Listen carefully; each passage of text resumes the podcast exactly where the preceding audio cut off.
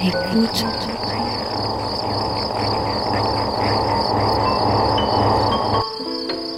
Ouvrir ses oreilles. Des bruits, du son, L'art de l'écoute. l'art de l'écoute. Tendez l'oreille. Bienvenue. Bienvenue. Bienvenue. Nous voilà Nous voilà. dans l'art de l'écoute, le créneau dédié Dans aux explorations sonores explorations sonores. Le créneau dédié aux explorations sonores. dans l'univers des sons. Une soirée à l'écoute as a way to des Des sons. sons. De l'entretien au documentaire de création, De l'improvisation collective aux expériences électroacoustiques. on sort les oreilles et on pratique. Et on pratique.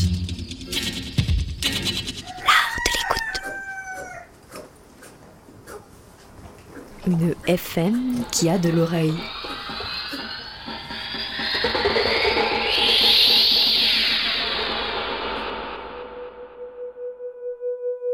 Bienvenue dans l'art de l'écoute, l'émission consacrée aux explorations sonores.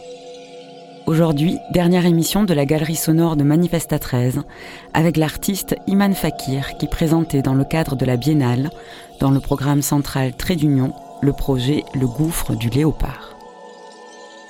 Fruit d'une collaboration avec Radio Grenouille, la performance s'est déroulée les 9 et 10 octobre au Conservatoire de Marseille. Travaillant habituellement la photographie et la vidéo, Iman Fakir a expérimenté une forme performance, lecture, création sonore de 50 minutes que nous vous proposons à l'écoute maintenant, le gouffre du léopard. L'aventure de ce projet a démarré en 2011.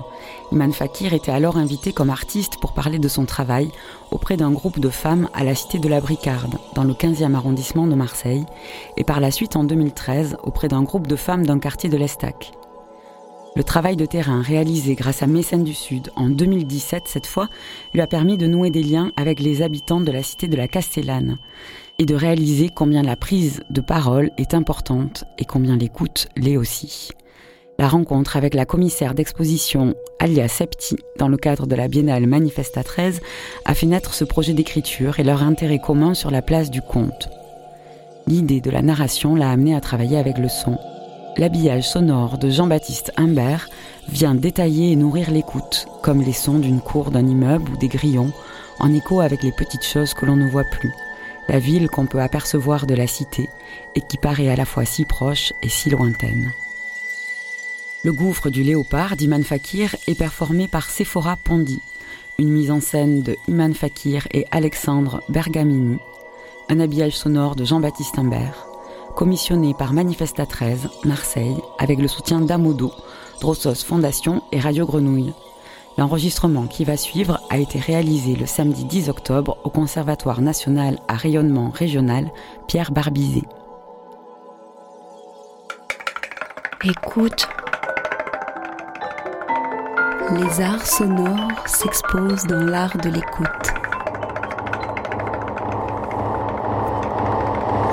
Le créneau du dimanche soir devient la galerie sonore de Manifesta 13.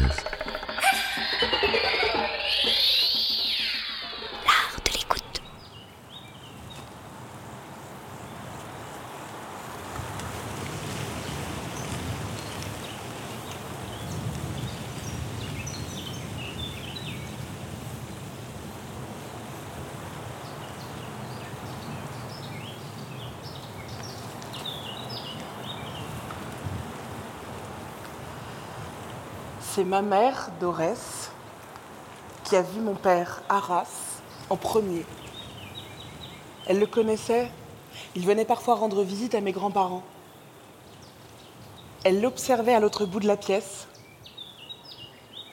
Arras hochait souvent la tête pour dire oui. Allongé sur le tapis, sa main gauche longeait son corps et son coude droit était posé sur un coussin. Il avait l'air bien et paisible.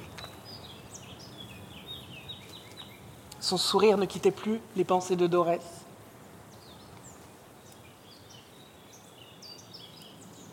Arras vivait dans le village voisin, à moins d'un kilomètre de Dorès. Dorès avait toujours une excuse pour sortir de la maison, déposer le pain à cuire au four traditionnel, chercher l'eau à la source ou décider de rendre visite à une de ses cousines, juste pour que son regard croise celui d'Arras. Fluette, elle traversait son village, avec sa longue tresse châtain clair et sa robe chatoyante. Elle allait le voir en lui apportant un bonbon ou un gâteau. Dorès avait tout juste 14 ans. Arras disait C'est votre mère, Dorès, qui m'a choisi. Arras est de taille moyenne et mince. Il a une carabine à l'épaule. Ses cheveux ondulés mi-longs cachent ses grandes oreilles. D'habitude, il s'occupe des amandiers, des noyers et des châtaigniers. Mais Dorès l'a rencontré en temps de révolte. Sa mission est désormais de protéger son village. Tout en haut de la montagne, Arras a l'habitude de s'accroupir sur le petit mur encerclé par les lauriers roses. Arras est en bonne compagnie avec ses amis les magots. De leurs arbres au loin, les singes l'observent sans l'approcher. Un vautour fauve déploie ses ailes dans le ciel à la recherche d'une carcasse. Sur ce petit mur en pierre est gravé Kélil, le nom de notre montagne.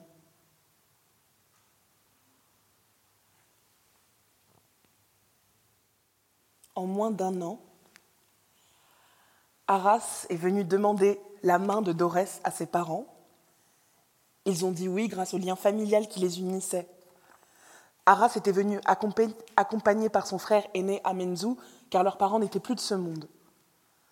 Arras et Dorès se marièrent en pleine guerre et en pleine famine un jour de printemps. Le mariage a été célébré dans la maison des parents de Dorès. Quelques proches se sont réunis autour d'un seul plat. Dorès a porté l'habit traditionnel et elle s'est maquillée pour la première fois.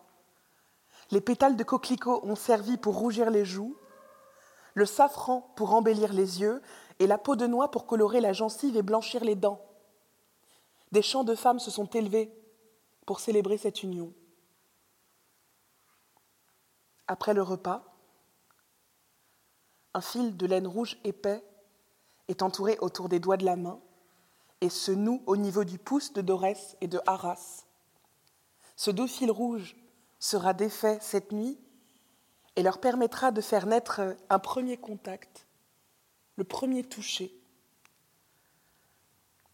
Quand ils seront seuls, Arras prendra la main de Dorès pour lui embrasser la main, et puis à son tour, elle effleurera la peau de Arras.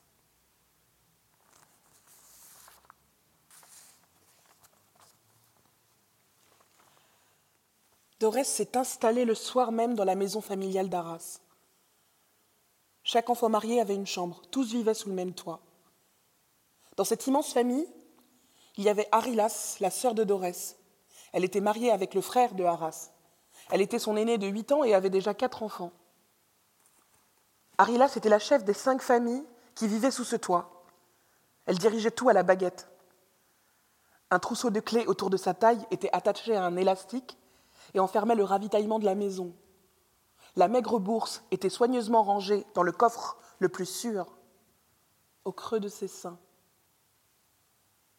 Dorès n'était pas la bienvenue. Arilas était jalouse d'elle, jalouse que Dorès soit la préférée de ses parents, mais aussi aimée par tous les autres. La vie de Dorès devint un enfer. Les femmes de la maison étaient de plus en plus jalouses de la dernière venue. Trop belle, trop jeune, trop spontanée. Sous les ordres indiscutables de sa sœur Arilas, Dorès était devenue la fée du logis. Elle aidait dans la cuisine, préparait le pain. Elle allait remplir des seaux d'eau au puits tous les matins et s'occupait de ses nièces et neveux. Le travail réalisé par Dorès n'était jamais assez bien fait. Les femmes prenaient un malin plaisir à passer leurs mains tout au long des murs et à scruter le sol à la loupe et à la moindre petite poussière. Elles n'hésitaient pas à lui demander de refaire le travail, même pendant sa grossesse. Quand Arilas ne tenait pas ce qu'elle voulait, elle pinçait Dorès entre les cuisses ou sous son bras, là où la chair est tendre et sensible. Quand elle lui échappait, d'une seule poignée de main, elle la rattrapait en tirant sa tresse de cheveux, tout en lui disant que c'est pour ton bien, c'est pour ton éducation.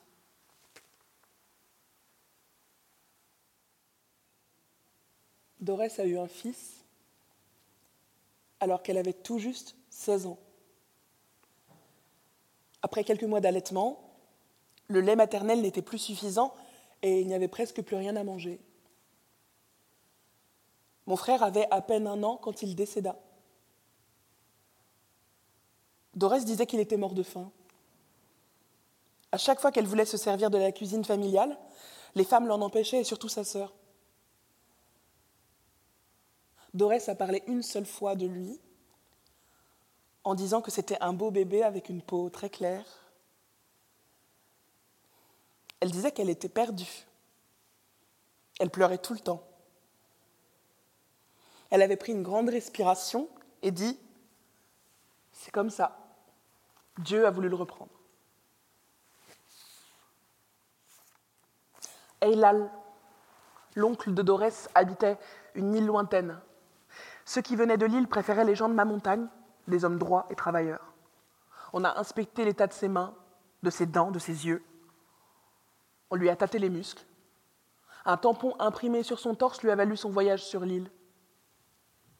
Eilal voulait répondre à une question qu'il se posait depuis tout petit. Qu'est-ce qu'il y a derrière la montagne? Il a eu la bénédiction et l'approbation du chef du village et il est parti.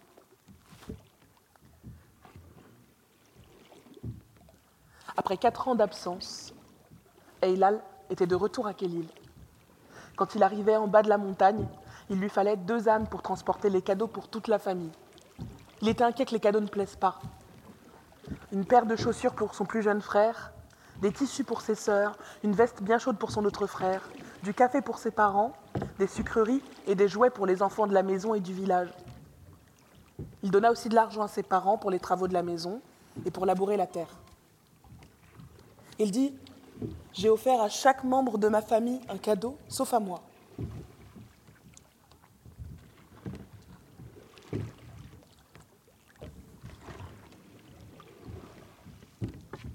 Et là, elle était inquiet de l'état de sa nièce Dorès. Avant de repartir dans son île, il lui annonça qu'il avait un laissez-passer pour emmener une famille et qu'il serait pour elle et Arras si elle le souhaitait. Dans l'île de Eilal, Arras pourrait lâcher sa carabine et trouver un travail. Dorès pourrait prendre un nouveau départ et élever ses enfants sans qu'ils meurent de faim. Arras aurait aimé rester. Dorès accepta sans hésitation. Elle savait qu'elle abandonnerait sa mère et son père qu'elle aimait tendrement. Le temps de discuter, de prendre leurs décisions. Dorès comprit qu'elle était enceinte.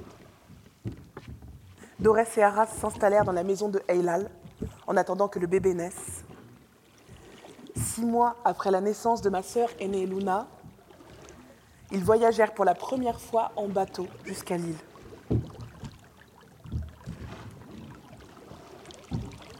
Arilas ne comprenait pas pourquoi mon oncle ne l'avait pas choisi pour le voyage vers l'île. Elle disait que c'était elle qui devait partir sur l'île et que Dorès lui avait volé sa vie. Dorès la couvrait de cadeaux. Ce n'était jamais assez, elle en voulait toujours plus. Elle rechignait parce que la couverture n'était pas de la même couleur que la sienne, parce qu'elle voulait plutôt un bracelet en or ou se plaignait qu'elle n'avait plus rien à se mettre. Elle pensait vraiment que l'argent nous tombait du ciel. Arilas n'était jamais contente. Je disais à ma mère, ne lui donne plus rien, au moins elle saura pourquoi elle est énervée. Mes parents sont arrivés sur l'île il y a de cela 50 ans. Mes 13 frères et sœurs sont tous nés ici, excepté ma sœur Luna. Sur l'île, nous avons eu deux maisons provisoires. La première petite maison était construite sur les hauteurs d'une falaise et a vu naître trois de mes frères et sœurs. Il n'y avait ni électricité ni eau, mais ça ne faisait pas peur à mes parents, ils étaient enfin chez eux. Quelques années plus tard, la terre a avalé toutes les maisons. De fortes pluies ont provoqué un éboulement du terrain et notre maison a été engloutie dans une boue argileuse. La deuxième petite maison était un préfabriqué. Dans celle-ci, Arras et Dorès avaient l'électricité et l'eau. Arras et Dorès ont pu avoir un vrai toit où huit de mes frères et sœurs et moi-même sommes nés. Ma mère Dorès y habite toujours. Quatre de mes sœurs et moi-même résidons encore dans les alentours. Je n'ai rien connu d'autre que mon île. Pour mes frères et sœurs, cette nouvelle terre était le bonheur parfait. Il y avait deux chambres pour mes onze sœurs, une chambre pour mes deux frères et la dernière pour mes parents. L'appartement était spacieux. Nous avions une vraie salle de bain, une vraie cuisine, des vraies fenêtres et un très grand balcon où on pouvait enfin tous se réunir tous ensemble.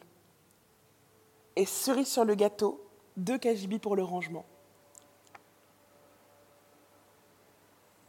Quand une de mes sœurs se mariait, nous étions heureuses pour elle, mais surtout, surtout c'était l'occasion de démonter un lit pour avoir plus d'espace. Notre appartement se trouvait dans une tour en béton et en verre, s'élevant vers le ciel. Une tour bien enracinée, robuste, solide tel un totem. Les nuits étaient calmes et reposantes, loin de toute l'agitation d'une métropole.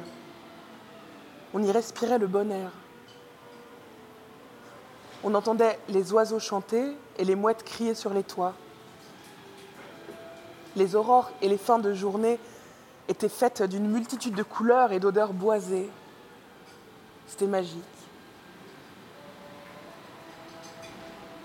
Le vent qui nous venait du nord, même s'il nous fouettait le cerveau, chassait les nuages et nous offrait un ciel bleu azur qui s'étendait sur un horizon ouvert.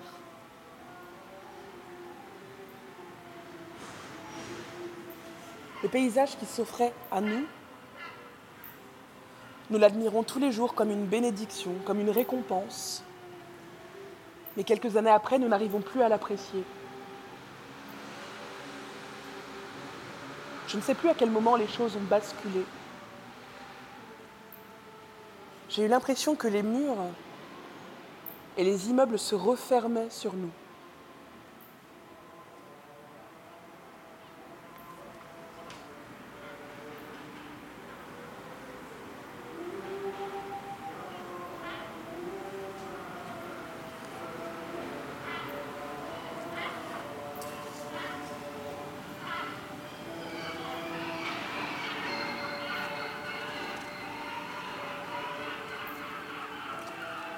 Chaque îlot porte une lettre. Là où j'habite, c'est l'îlot K. Dorès habite l'îlot H. Deux de mes sœurs, l'îlot J. Et les deux plus jeunes, l'îlot L. Pour me déplacer d'un bâtiment à un autre, je parcours 40 pas après le Porsche, et puis 20 autres pas après le snack, 60 pas de la petite passerelle à l'épicerie, et 200 pas du parking à l'entrée de l'immeuble. Ici, je ne risque pas de me perdre, et quand je veux m'aventurer, je contourne le bâtiment.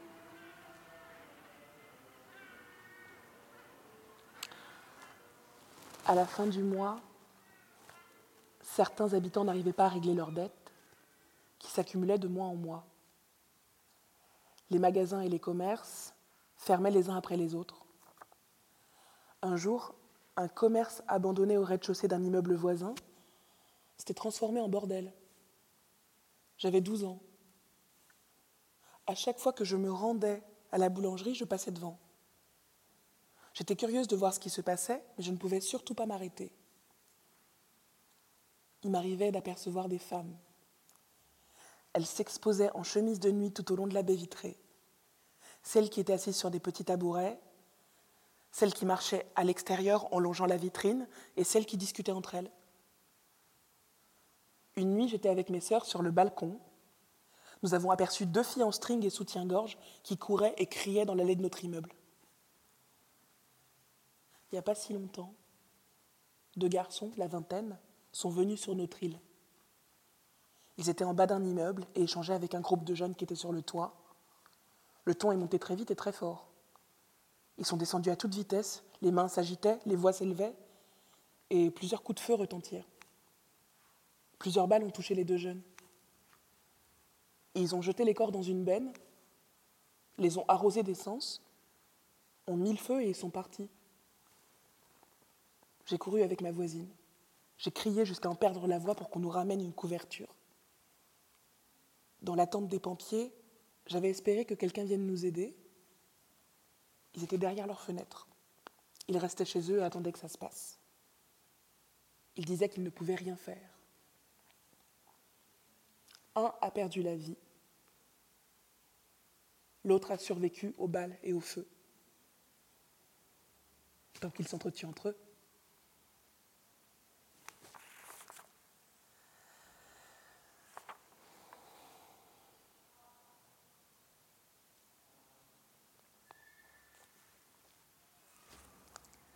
Quand des personnes nous rendent visite dans notre île, nous leur disons que tout va bien, que nous aimons vivre sur notre île. C'est vrai, je vous le jure. Ici, les gens sont solidaires, ils prennent soin les uns des autres. Ici, il n'y a jamais eu de vol. Si tu oublies ton sac, ou il reste à sa place, ou quelqu'un te le ramène. Ici aussi, quand une famille est dans le besoin, une enveloppe lui sera déposée. Mais quand nous passons devant un groupe de jeunes, je leur dis, ici ce n'est pas le zoo. Ne fixez surtout pas les jeunes du regard et ne sortez pas votre téléphone. Faites comme si de rien n'était, sinon on ne sait jamais. Une balle perdue ou une pierre peut vous atteindre. Quand les gens partent, moi je reste. Et je sais qu'un mot de travers peut me coûter la vie. Mais entre nous, ici ce n'est pas la guerre, c'est le massacre de nos pensées. Ton ami te tire une balle aujourd'hui et demain tu le verras pleurer sur ta tombe. Comme lors de la mort d'Ayour, le fils de notre voisine Tilila. Après le rituel café matinal, son fils l'avait embrassé sur le front, sur la main, et lui avait dit Je reviens pour déjeuner, ma. Elle avait préparé son plat préféré, de la viande hachée à la tomate et à l'œuf. En attendant qu'il arrive, elle s'était mise à la couture. Il n'est jamais rentré. Tilila croise tous les jours ceux qui ont décidé d'ôter la vie à son fils. Les versions s'enchaînent mais ne se ressemblent pas. Ayour était comptable de métier, chômeur, pieux et de confiance. Ici, tu ne peux pas décider un jour de quitter ton travail. C'est facile d'y rentrer, mais tu ne peux en ressortir que mort.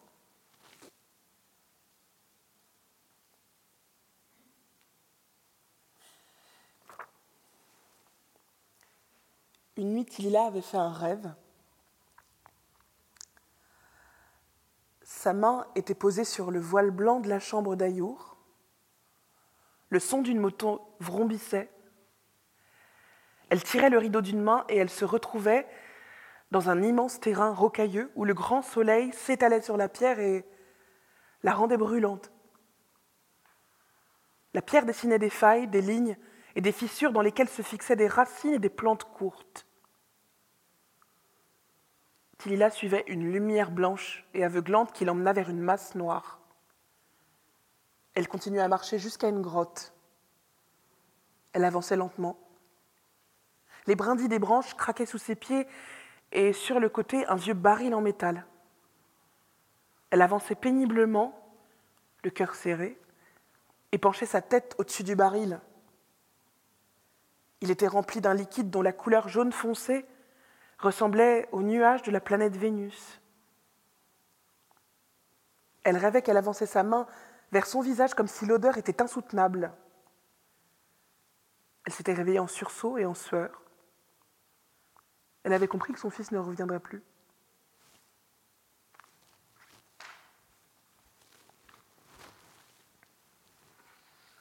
Tilila ne veut pas croire à son rêve. Elle glane tous les jours des informations depuis ce matin de juillet où Ayour a quitté la maison. Elle note dans son carnet le café qu'il avait bu avec trois de ses copains, l'heure du coup de fil qu'il avait reçu sur un deuxième téléphone, son carnet oublié sur sa chaise, l'heure où il avait quitté ses copains sans donner d'explication en prétextant une urgence, son pantalon noir qu'il portait, son t-shirt qu'elle lui avait acheté au marché, son sweat à capuche gris, la montre qu'il avait reçue pour son anniversaire, ses lunettes miroirs et sa casquette noire. Un copain qui dit l'avoir vu vers le littoral, un autre l'avoir croisé à la métropole et un autre encore dire qu'il avait été arrêté par des policiers. Et puis plus rien. Plus de traces. Il s'était envolé. Tila errait dans les rues, dans les champs. Elle avait fouillé les grottes, les bunkers abandonnés. Elle a longé les falaises qui tombent sur la mer à la recherche d'un indice. Les policiers avaient fini par retrouver la carcasse du scooter de Ayour, comme dans son rêve, et des traces de sang pas loin. Tilila a quitté l'île. Les 25 années des souvenirs de son fils sont ici. Le pèlerinage d'une mort qui n'a pas de corps, une mort qu'elle a rêvée pour attiser son cœur. Sans le corps de son fils, les larmes ne couleront pas. Les habitants de l'île te sourient. Tu partages des fous rires avec eux, mais ce ne sont que des faux rires. Personne n'ose rien dire et personne ne descend voir ce qui se passe. Tout se sait au vu et au su de tout le monde et tout se tait. Je n'ai rien vu, rien senti, rien entendu. Parler est devenu dangereux. Et mourir, ce n'était pas si grave que ça.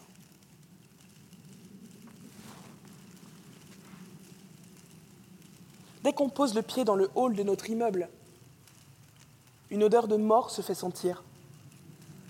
L'ampoule blanche clignote à longueur de journée. Nos boîtes aux lettres sont éventrées. Le carrelage des murs est vert et froid. Dès qu'on ouvre la porte, un courant d'air tourbillonne sans pouvoir s'échapper, piégé à l'intérieur. Notre seule issue de secours n'est pas accessible. Les petits malins, tels des chiens, marquent leur territoire en pissant. Et quand les ascenseurs marchent, c'est un jour de fête arrosé d'odeurs nauséabondes. Le plafond nous tombe sur la tête tant il est bas. Le couloir est long et très étroit. Les murs sont tellement fins que tu n'as plus aucune intimité et il suffit d'un coup de poing sur la façade de l'immeuble pour que ta main reste coincée dans l'épaisseur du mur. Nos caves sont emmurées, scellées, je ne me rappelle plus comment elles sont. Seule l'odeur de bois fumé, mélangée à l'odeur d'une chicha à la pomme et du dernier parfum à la mode au musc que se versent les jeunes sur leur corps et sur leurs vêtements, se fait sentir. Le reste, je veux l'oublier, l'effacer de ma mémoire.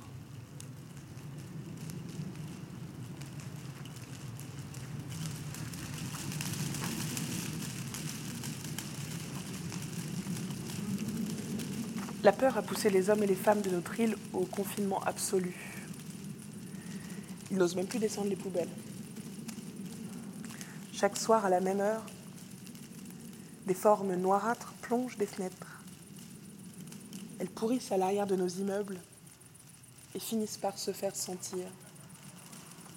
Elles s'éventrent avec le temps et restent des jours, des mois, des années. À la nuit tombée, l'île ne nous appartient plus. Quand je rends visite à Dorès, je ne vois pas le temps passer. Je me dépêche pour rentrer chez moi. Je marche à tâtons à la lumière de mon téléphone. J'entends des jeunes me dire Bonjour Bina, mais je ne sais pas qui est qui. Ce ne sont plus les histoires de notre enfance sur le loup qui nous font peur, mais bien les hommes masqués qui errent dans la nuit noire. Au moindre bruit, ils hurlent comme une meute de chiens. Nous nous enfermons chez nous à double tour, même si cela ne sert pas à grand-chose.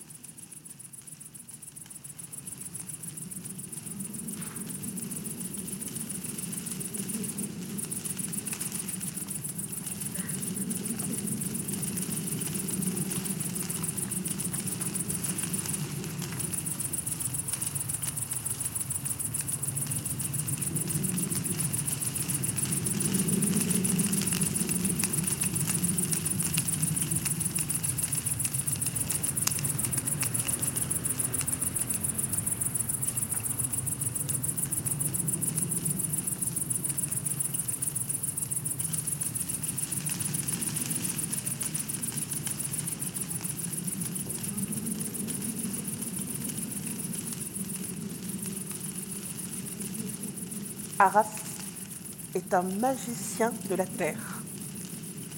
Dans son lieu de travail, dans son jardin d'Éden, tout ce qui pousse, il l'a semé et l'a vu grandir. Une graine nourrissait en lui l'envie de retourner à son travail. Comme il nous le disait si souvent, il n'y a pas de mauvaises herbes. Quant à Dorès, elle est toujours la première levée et la dernière couchée, infatigable, inépuisable. Elle espère toujours le meilleur pour nous et travaille sans se plaindre. Elle n'est pas ce qu'on dit chez nous une femme et demie, elle est l'homme de la maison. Mon père dit Ne vous attachez pas à cette île, ça ne sert à rien. Nous n'avons pas besoin d'investir car tôt ou tard, cette île va nous rejeter, nous recracher pour nous renvoyer chez nous, dans notre montagne. Je ne veux pas habiter dans cette montagne que je ne connais pas. Je ne veux pas vivre dans les rêves de mes parents. Cette montagne, oui, je l'aime plus que tout, mais elle reste le lieu de mes vacances. C'est chez moi, ici, c'est sur cette île. Arras dit, si c'est ça la pauvreté, je préfère être pauvre chez moi.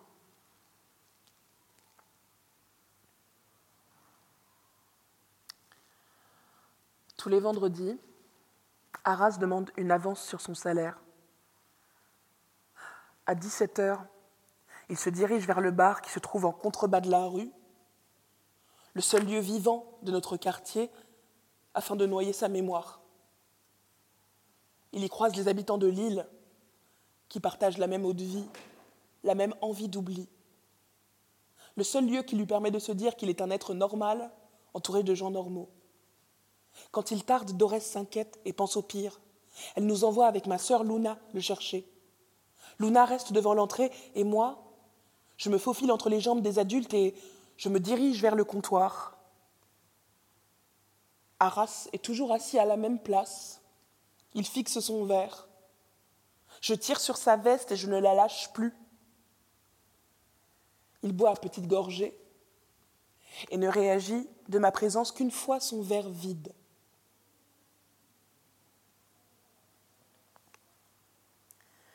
La colère qui coule dans ses veines ne suffit pas à distraire son inquiétude. Elle lui ôte le goût de la vie. Cet homme travailleur qui n'ose même pas dire non se transforme tous les vendredis en un monstre. Tel un lion, il rugit en silence et le seul son qui en émane est celui de sa main. Sa main sur ma mère. Quand une dispute éclate, les sons vibrent dans tout l'étage. Paralysés par la peur, nous nous réfugions sur le balcon. Nos voisins passent par leur balcon mitoyen du nôtre et récupèrent un par un les plus petits. Nous restons chez eux jusqu'à ce que la tempête cesse. Mes voisins ont toujours peur qu'un drame se passe. Un soir, Dorès s'est retrouvée plongée dans un profond coma pour trois mois.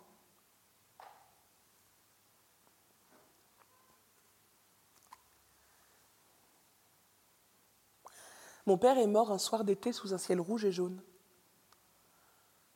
juste un an avant sa retraite, à l'embranchement de l'allée qui mène au littoral. Il est mort d'une crise cardiaque sous les yeux de ma fille et de ma nièce. Mon père était très malade, il le savait. Son médecin du travail le savait. Mais nous, nous n'avons jamais rien su. Dans notre île, la mort est parfois la bienvenue, une occasion pour rompre euh, la monotonie du quotidien des habitants. Ils avaient un prétexte valable qui leur permettait de sortir de chez eux. J'étais désespérée d'être témoin de toutes ces pauvres mégères prêtes à verser leurs larmes en un claquement de doigts et à feindre leur tristesse. Friandes de ragots, elles sont là pour voir leurs copines, pour le compte-rendu annuel de l'île et pour manger. Habituellement, c'est la famille, les voisins ou les amis qui préparent les repas du défunt, mais ce n'était pas le cas pour mon père. Mes frères et sœurs et moi avons tout organisé pour la veillée de Arras. Pour la première fois, l'odeur de la cuisine ne venait pas de chez Dorès.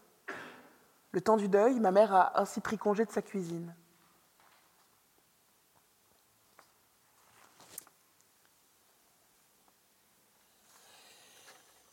Le corps de Haras a voyagé pour la dernière fois à Kélil. Son corps a été lavé, nu, enveloppé dans un tissu blanc. Il a été posé dans un fossé de terre fraîchement creusé, la tête en direction du lever du soleil. Mes frères recouvrent son corps de terre. Le lendemain, une stèle en pierre blanche a été déposée au niveau de sa tête.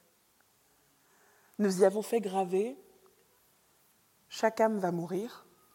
Ça, c'est la tombe de Arras, né en 1937, mort le 30 avril 1997.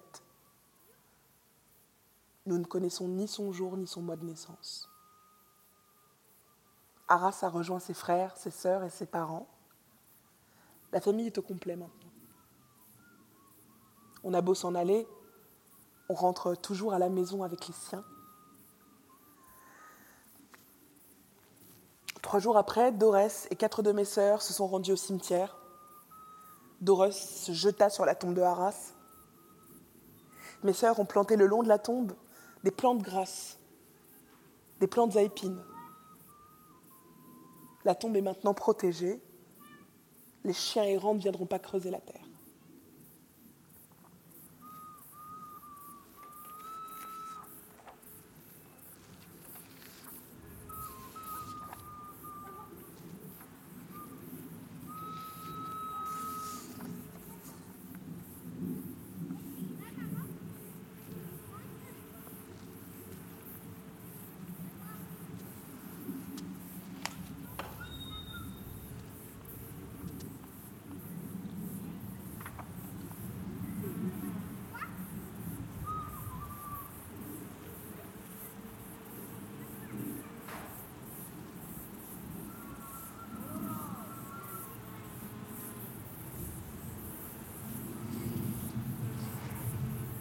À Kélil, en bas de la montagne, un nouveau village est né. Arras avait acheté une maison. Chaque été, nous réalisons les travaux avec la cagnotte de mes frères et sœurs. Il se passait des choses bien étranges. On entendait la nuit les pleurs d'un enfant. On entendait la voix d'une femme qui chantait une berceuse. Et il nous arrivait même de sentir sa présence dans nos chambres. Une présence pas du tout rassurante. Soudain, une femme est apparue. Elle avait les cheveux poivre et sel, elle était habillée tout en blanc. Elle me parlait une langue que je ne connaissais pas et je lui ai dit, la fête c'est à côté. Nous étions terrorisés. Cette même nuit, Dorès a rêvé de la dame blanche qui lui demandait de préparer un plat et de le déposer dans la pièce centrale de la maison. Le lendemain, Dorès disposa le plat et s'installa sur un sofa. À cet instant, des esprits malins se jetèrent sur le plat et le dévorèrent. La dame blanche lui est apparue à nouveau dans son rêve. Elle la remercia et lui dit Tu es une femme bien, vous ne pouvez pas rester ici, il y a des âmes perdues, je vais t'aider à trouver une nouvelle maison. Quelques mois après, avec l'argent de la retraite d'Arras, Dorest a acheté une maison pas loin pour une bouchée de pain, une maison plus grande. Des amandiers, des figuiers et des noyers ont été plantés.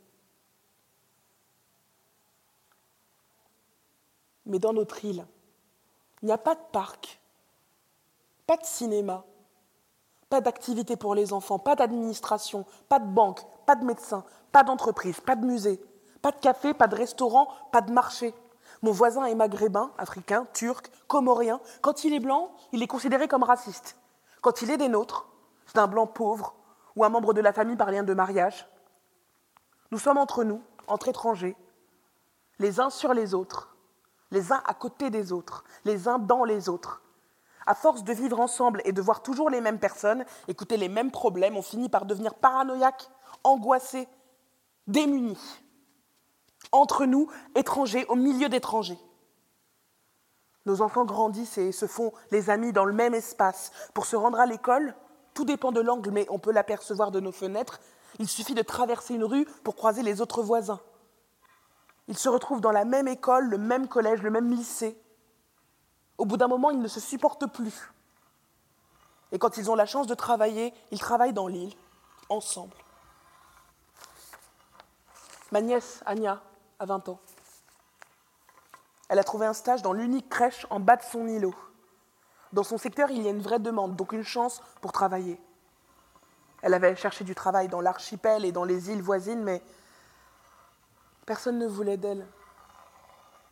Ils ont peur d'elle, peur de nous, peur de toute personne qui vient de notre île. Pour trouver un travail, il y a plusieurs options à respecter. Changer de nom et de prénom. Ne pas prononcer le nom de notre île. Changer d'adresse. Se blanchir la peau. Se lisser les cheveux. Avoir beaucoup d'expérience. Ne pas porter la main de Fatma. Ne pas porter de jogging. Ne pas avoir étudié dans une école de notre île. Parler moins fort. Ne pas porter de foulard. Dire tout le temps oui.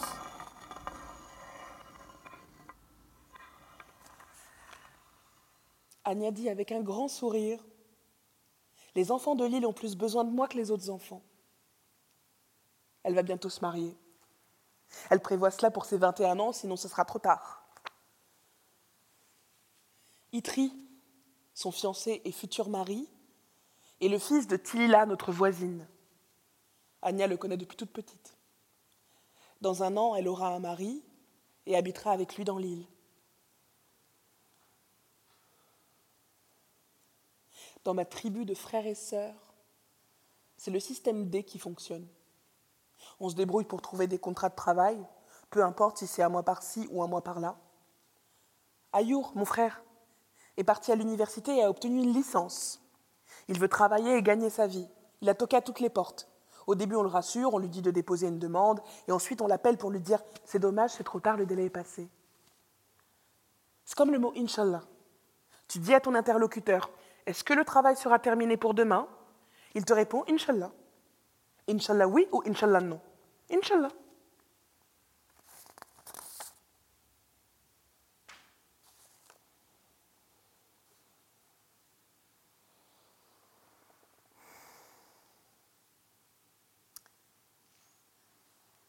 Les plus petits jouent en bas de l'immeuble sur l'esplanade bétonnée.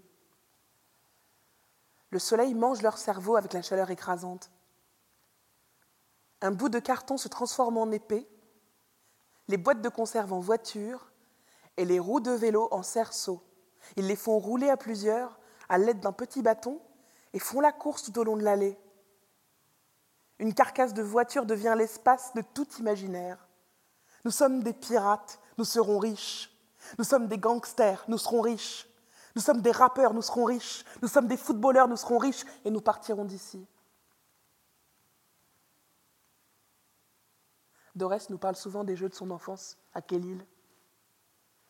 Elle nous racontait que la fabrication des jeux concernait les grands et les petits, et que dans un même corps de squelette, un bâton vertical et un autre horizontal, mais plus petit, pouvaient servir pour la fabrication de poupées, du jeu de kino et de cerfs-volants colorés.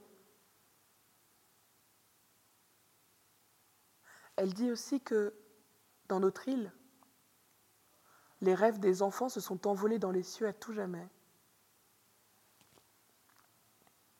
Nos voisins ont à l'œil les enfants de l'île, mais ils peuvent échapper à leur vigilance. Moi, j'ai trop peur qu'il leur arrive quelque chose. Je deviens maman kangourou, maman singe, maman koala, peu importe.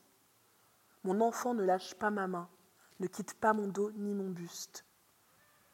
La sortie sera le dimanche sur l'esplanade du centre commercial, au moins je les ai à l'œil.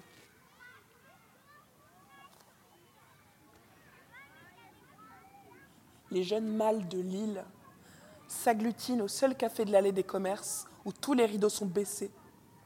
Un café et un snack ont été montés par les fils de nos voisins. Le premier est un café réservé pour les hommes.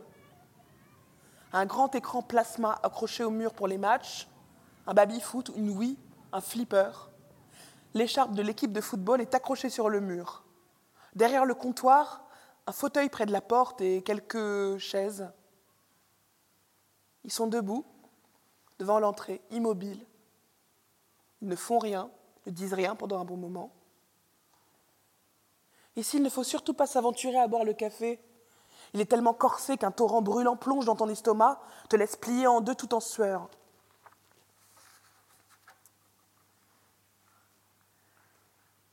Il y a la pause cigarette, celle qui détend les nerfs, qui donne le sentiment d'ivresse, de bien-être et même d'euphorie.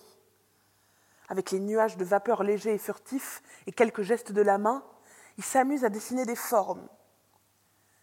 Ces mêmes nuages sont ceux qui restent à l'intérieur du corps l'emprisonnent jusqu'à l'asphyxie.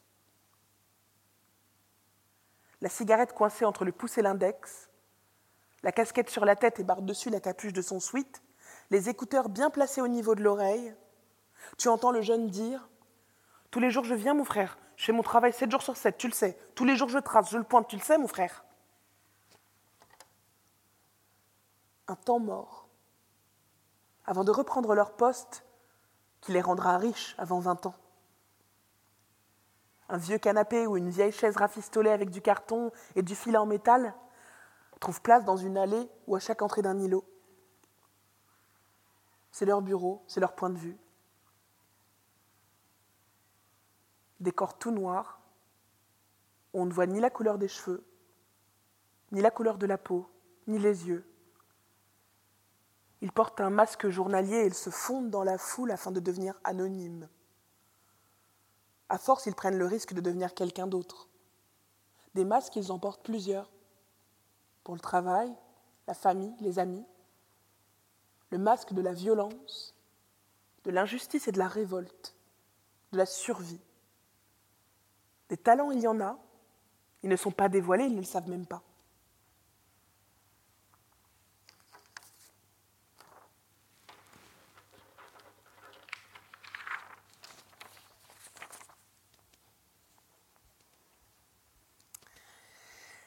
Le snack d'Anir se trouve dans une allée en contrebas de l'île. C'est le lieu de rendez-vous de tous les habitants. À la sortie des collèges et des lycées, les plus jeunes passent en petits groupes ou seuls chez Anir. Le goûter, ce sera une barquette de frites ou une barre chocolatée. D'autres récupèrent la télécommande et zappent sur les chaînes de musique. Ils regardent les clips de rap, surtout ceux qui ont été filmés dans notre île. D'autres préfèrent jouer aux fusils d'assaut et laissent le sol parsemé de milliers de billes jaunes fluo.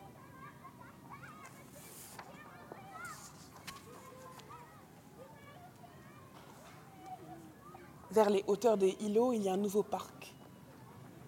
Un premier escalier qui ne mène nulle part, un deuxième qui te mène vers une estrade de trois rangées de bancs en demi-cercle. Ça ressemble à une scène de théâtre. La scène surplombe un terrain de foot, mais une fois assis, on ne voit que partiellement le corps des joueurs. Vers la droite, une aire de fitness. Des machines sont scellées au sol, le corps sain dans un esprit sain, mais comme il n'y a aucun esprit sain, personne n'y va. Dès les premières années de nos collèges, Dorès et Arras nous dispensaient de nos cours de sport. Dorès nous disait Il est hors de question de participer aux cours avec vos seins qui pointent et qui se dandinent comme une gelée. Mais un jour, j'ai pris des cours de boxe en cachette. Je me suis entraînée pour un seul but. Mon premier mari a voulu encore une fois me frapper. Je l'ai surpris. Je me suis protégée et défendue. Si notre île pouvait flotter, elle nous emporterait vers d'autres continents. Les bateaux bien-aimés partent et reviennent et ne quittent jamais notre champ de vision. Pour certains habitants, c'est la seule vue qu'ils connaissent de l'île et de la mer. Ils ne connaissent pas la sensation du sable fin qui vous masse la plante des pieds, ni l'eau salée qui fait flotter notre corps, ni le sel qui laisse des traces sur votre peau dorée, ni le son doux des vagues, ni la joie des enfants qui construisent des châteaux de sable. À ma droite, un chemin arboré d'herbes folles, des pâquerettes, des épinards et des bleds sauvages cadre une perspective entièrement ouverte sur une plaine. Quand il pleut, le chemin est impraticable et souvent nos pieds restent enfoncés sur la terre lourde et argileuse. Les arbres et les plantes ne poussent pas ici.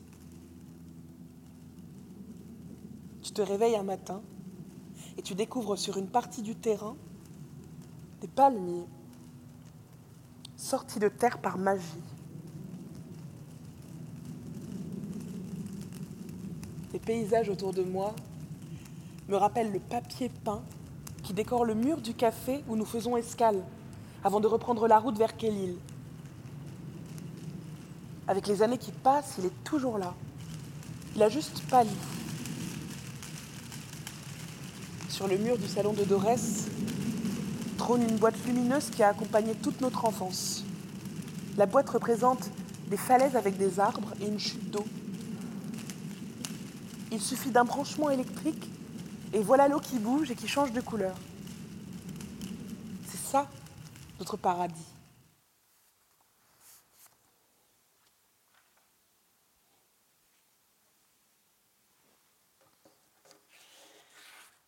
Dorès, on dit d'elle que c'est une hautaine. Ma mère est indifférente à la vie communautaire. Elle est souvent muette, mais quand il le faut, elle va au front pour nous protéger. C'est la seule arme qu'elle a pour se défendre. Mais à la maison, elle est une porte-parole vitale. Communiquer avec Ara, c'était une épreuve difficile. Dorès avait appris la langue de l'île, elle se débrouillait bien quand elle était seule. Dorès ne se mélangeait jamais avec les femmes de l'île. Elle n'a jamais voulu perdre son temps dans les commérages et les plaintes. Elle était suffisamment absorbée par la gestion et l'éducation de ses 14 enfants. Quand elle avait le temps, ce qui était rare, elle cousait et elle raccommodait les vêtements et certains dimanches, nous allions avec mes parents sur la colline verte pour jouer.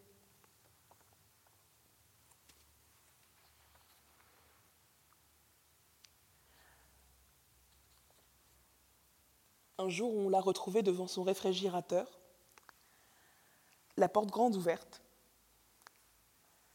Je ne comprends pas, mon plat ne mijote pas. Une autre fois, elle nous a dit Ton père n'est pas rentré dormir, je m'inquiète. Aujourd'hui, ma mère a perdu la tête. Son esprit voyage entre sa montagne et son île. Elle a oublié la langue de l'île et les gens ne comprennent pas sa langue maternelle vieille de deux millénaires et demi. Alors nous ne la quittons plus. On s'occupe d'elle à tour de rôle avec mes sœurs. Ces sautes d'humeur changent souvent. Avec sa nouvelle tête, elle s'est dotée d'une nouvelle langue tranchante aussi aiguisée qu'une lame. Des moments de son ancienne vie lui reviennent, comme si elle voyait des fantômes. Elle me dit Ma tête est lourde, je m'inquiète, il faut consulter le médecin, mon crâne s'est ouvert. Elle erre dans l'appartement, trop grand pour elle. Un jour, elle me dit C'est l'heure du biberon, tu vas chercher ton frère? Et je lui dis Il est décédé avant que vous ne veniez vivre sur l'île. Tu t'en rappelles? Dorès répond oui, c'est vrai, tu as raison. C'est lui qui m'a donné la force de venir sur cette île. Elle remplit son cœur de joie innocente que personne ne peut lui enlever. Elle n'a plus de soucis à se faire. Il est temps que sa tête se repose. Son corps a supporté toutes les violences et aujourd'hui son esprit est perdu à jamais.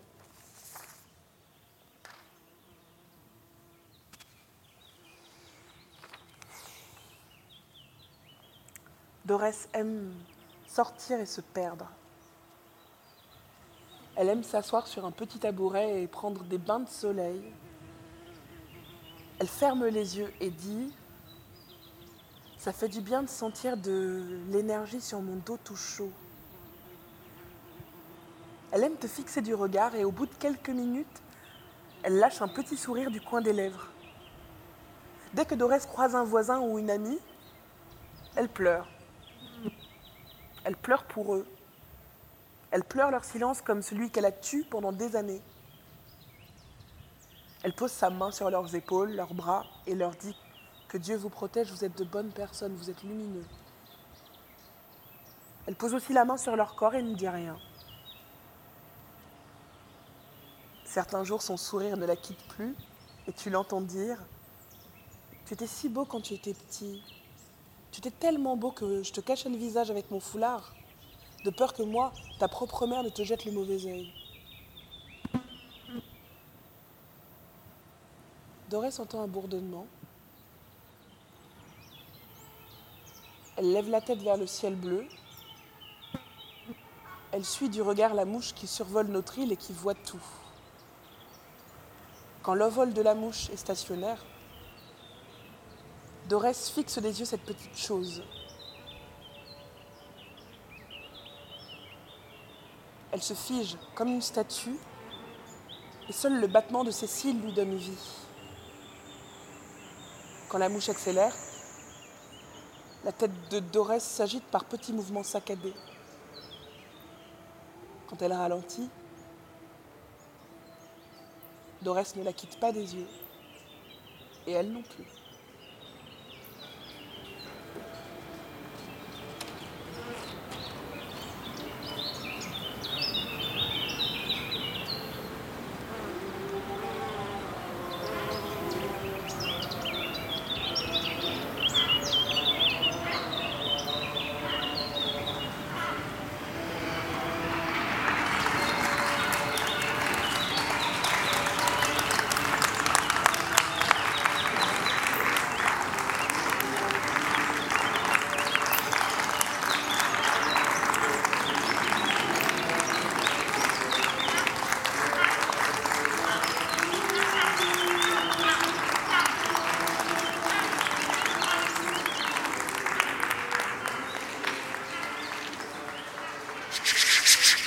Pratique l'art de l'écoute.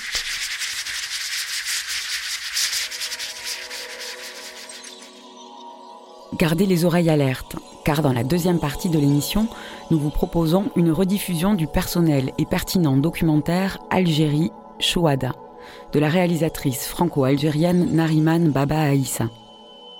Entre souvenirs d'enfance et soulèvement populaire imminent, le documentaire nous amène à Alger et commence sur la place des Martyrs, récemment rénovée, un mois seulement avant le soulèvement populaire algérien, l'Irak, qui a commencé en février 2019.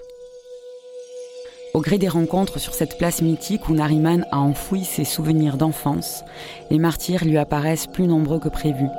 Jeunes, anciens, en colère ou résignés, ils dressent l'image du mur face auquel l'Algérie semble alors coincée. C'est qu'une fois rentré à Paris, que Nariman assiste à distance et avec émotion à l'écroulement du mur et au soulèvement dans son pays. Algérie Chouada, Algérie martyr, et la chronique de ce chassé-croisé.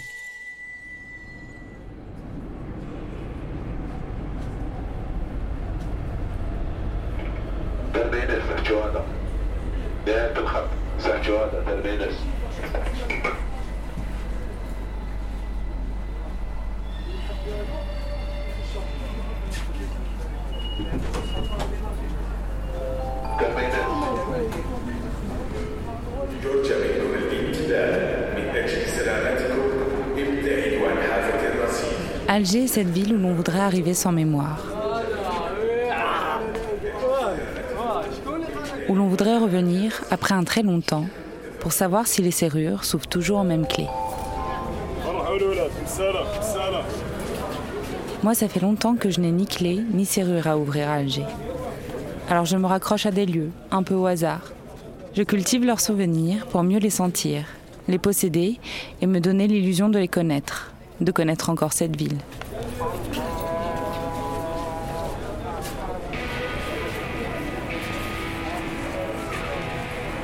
C'est sur la place des martyrs que j'ai sanctuarisé le cimetière de mes souvenirs. Au bord de la mer, elle s'ouvre sur les quartiers populaires de la Casbah et de Bab el-Oued. Petite, on allait y acheter du poisson avec mon père. Et depuis notre départ en 96, à chaque fois que je descends à Alger, je vais la visiter, comme on visite une vieille tante à l'heure du café au lait.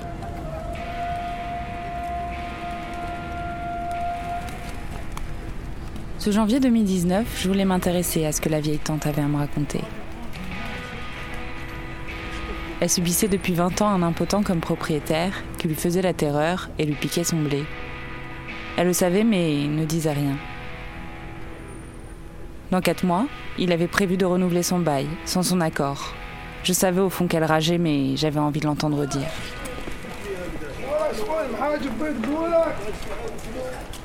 Sur la place des martyrs, quand on tend l'oreille, on parvient à entendre sa colère qui gronde, parmi les bruits des klaxons et des vendeurs de rue.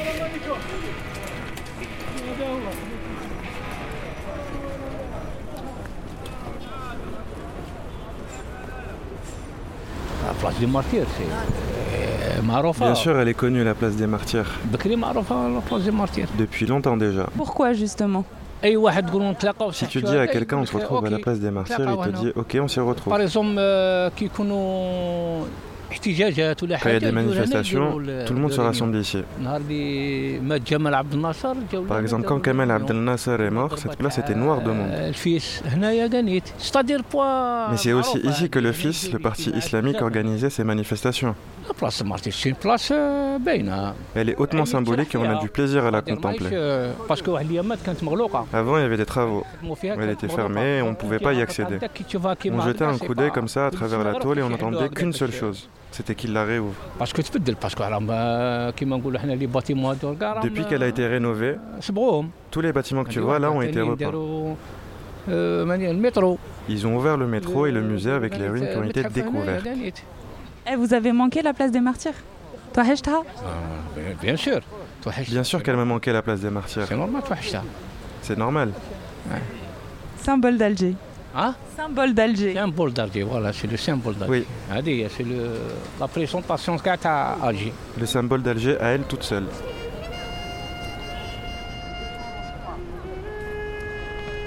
J'ai encore en tête l'image de la tôle grisâtre, à travers laquelle je regardais la place se refaire une beauté. Mais sa rénovation a laissé des marques sur l'hôtel de mes souvenirs. Les tables des vendeurs de rue, les bancs envahis par les vieux du quartier, le bruit et tout ce qui faisait la mémoire populaire à laquelle je m'étais attachée ont été engloutis à coups de pelleteuse. Tout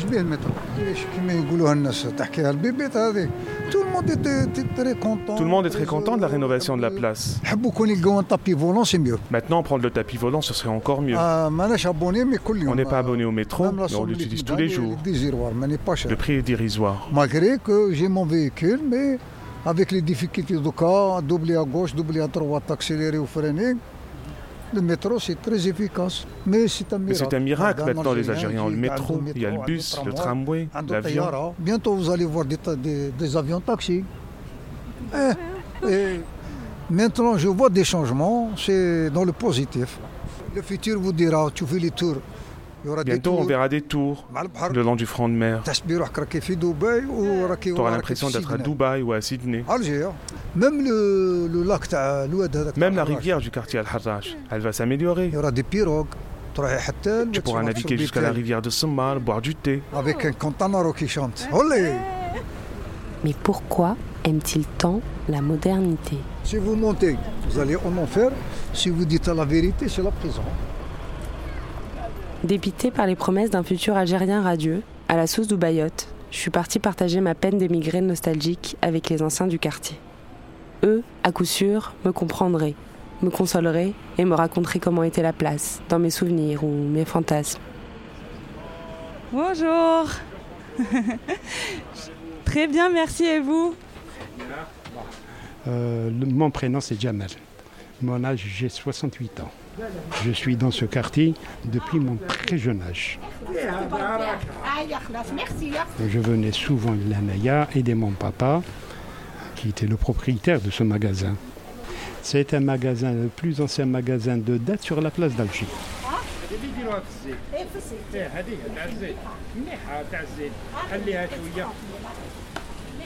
On est là et on fait le négoce du- de la date depuis 1947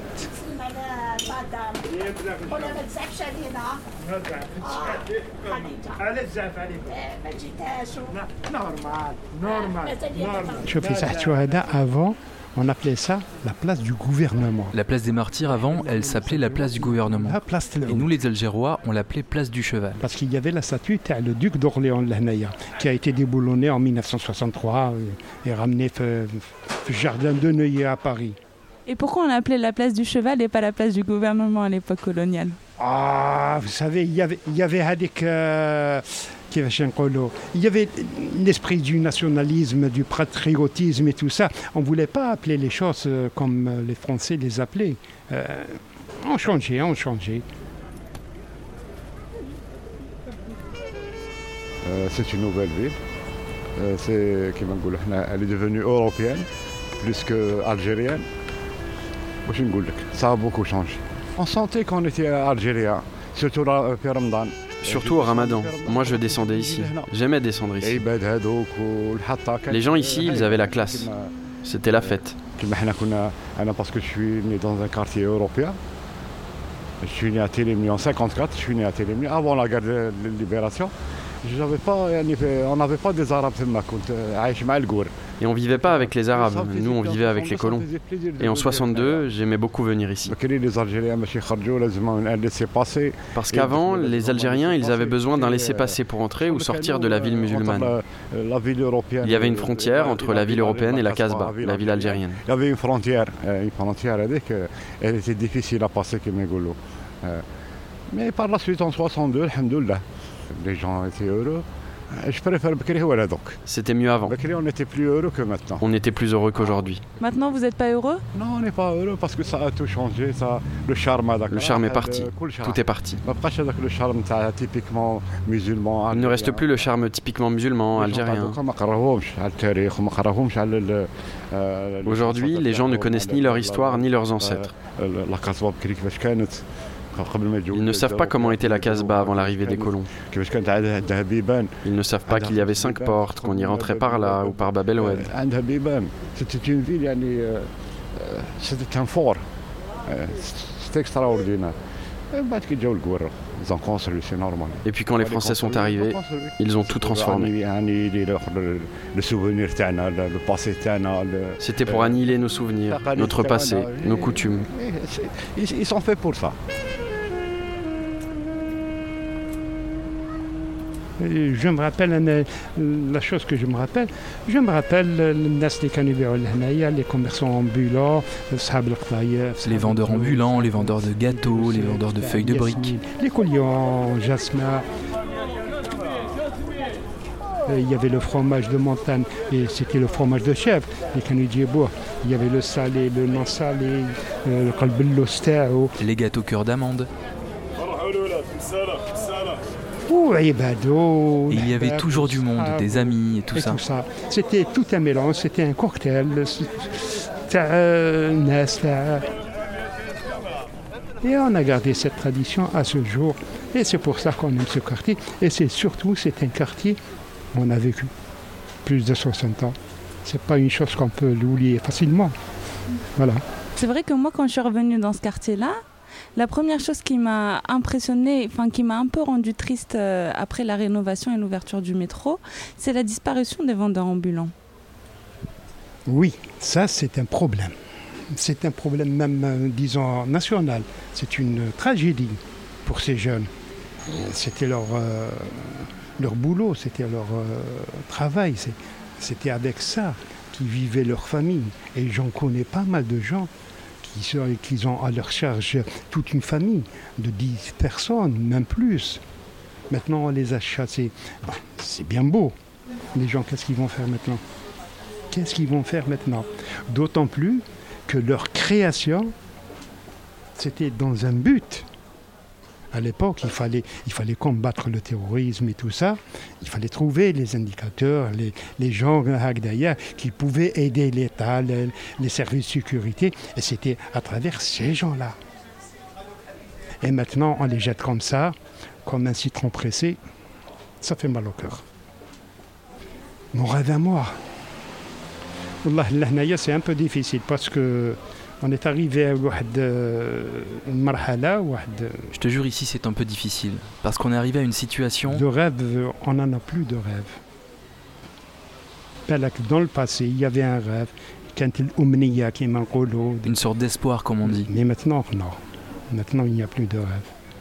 C'est trop tard, on ne peut rien faire. On ne peut pas revenir en arrière, comme on dit. Ce qui est passé est passé. Maintenant, on est en train d'avancer à un rythme infernal. On ne peut pas retrouver le charme de c'est impossible. Le marché, le marché avec des dinars, Avant, j'allais au marché et avec 10 dinars, je remplissais deux paniers. Le bus était gratuit. Bien. C'était vraiment bien. c'est devenu un enfer. Et maintenant, c'est devenu un enfer. Maintenant, même notre État est en train d'avancer à l'aveuglette. Celui qui possède, on lui en donne plus. Celui qui n'a pas, on lui donne rien. Il n'y a pas une justice sociale. On avance à l'aveuglette. On ne sait même pas où est-ce qu'on va. Je vous assure, je, pense que non, bon, euh, euh, les jeunes d'aujourd'hui sont foutus. Ils ne travaillent pas. Ils rêvent juste de quitter le pays. Ils croient qu'en France c'est l'Eldorado. Ils pensent qu'en France c'est l'Eldorado. Mais c'est insensé. Ils vont juste mourir en mer. On ne peut pas revenir en arrière, c'est trop tard comme on dit. La recherche du temps perdu tombait en ruine, comme la Casbah, et des rumeurs plus importantes se chuchotaient sur la place des martyrs. C'est alors que je l'ai entendu, la colère qui gronde, adossée à tenir les murs du métro flambant neuf. Nous, on est les enfants du quartier de la Casbah.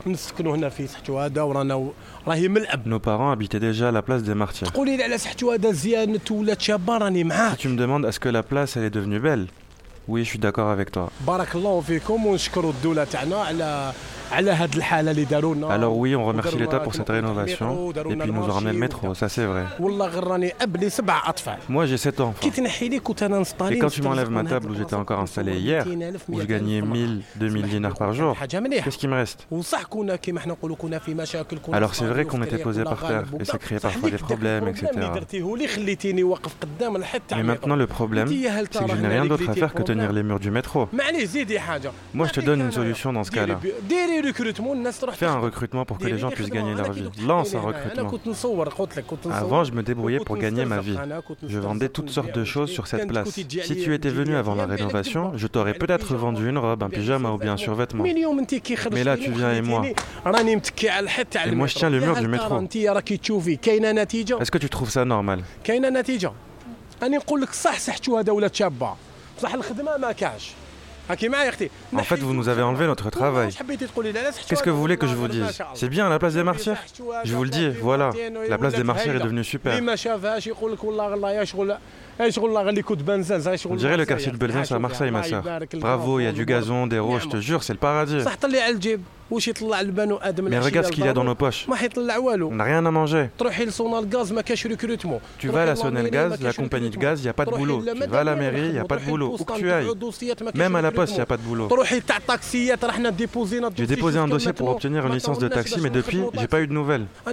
Moi, je ne veux pas mendier. Moi, je vais me réveiller à 8h du matin, travailler et ne pas revoir ma femme et mes enfants avant 7 heures du soir. Et qu'ils soient heureux quand je rentre avec mon salaire. Moi, je ne connais pas le salariat. Le préfet a un boulot, le maire a un boulot. Ils ont tous des fiches de paye. Mais moi, j'en ai jamais eu. Je ne sais pas, moi, si je raconte n'importe quoi, dites-le moi. Hein. Tu me suis alors si tu me parles de la rénovation de la place des Martyrs, je te dis vive l'Algérie. Vous parlez de la place des Martyrs Monte à la Casbah, tu verras les familles qui sont jetées à la rue. Mes enfants, ils sont dehors. Et la pluie leur tombe sur la tête. Je veux venir voir de l'extérieur, la Casbah a l'air belle. Hein. Il y a le métro et tout ça. Hein. Mais à l'intérieur, c'est la catastrophe. Alors viens pas me parler du gazon qu'ils ont installé sur la place. La dignité des gens, où est-elle passée?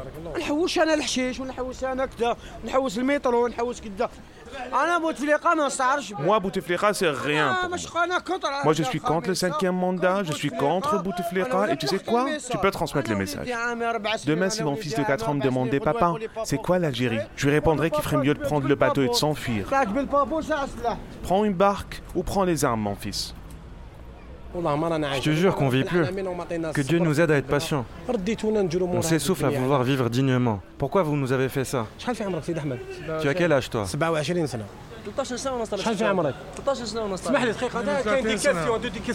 Attends, on va prendre la température. Et toi Ok, 27 ans, 28 ans et 32 ans, voilà. Et on passe tous la journée à tenir le mur du métro.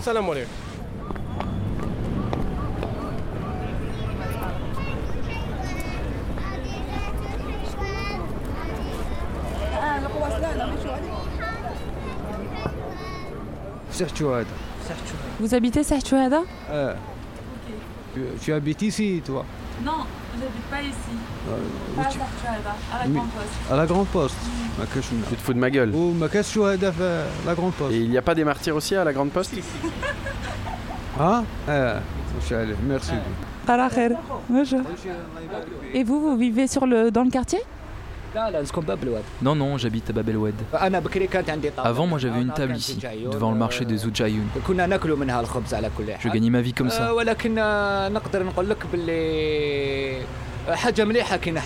Et c'est bien qu'ils aient interdit les vendeurs de rue, car maintenant c'est plus propre. L'anarchie, ce n'est pas l'idéal. Mais bon, tu sais, c'est la vie qui nous pousse à faire ces choix-là, à s'installer dehors, comme ça, illégalement, pour gagner honnêtement notre vie. Moi j'ai de la chance, j'ai trouvé un boulot depuis, que Dieu me préserve. Mais je t'avoue que je n'attends rien de personne. Je n'attends pas que l'État me donne un appartement ou un emploi. Je fais ma vie dans mon coin, j'attends rien de l'État et je ne lui dois absolument rien. Moi je suis un être libre. Si je suis dépendant de quelqu'un pour vivre, je ne suis plus libre, je deviens esclave. Ça c'est ma vision des choses et je pense que seul Dieu détient la vérité. J'aimerais faire passer un message à tous ces jeunes vendeurs qui, comme moi, avaient des tables ici. Il y en a qui n'en peuvent plus et choisissent de quitter le pays et passer en Europe illégalement. Je peux les comprendre évidemment. L'essentiel, c'est qu'ils trouvent leur bonheur ailleurs. Mais je pense que l'État algérien devrait s'occuper des jeunes.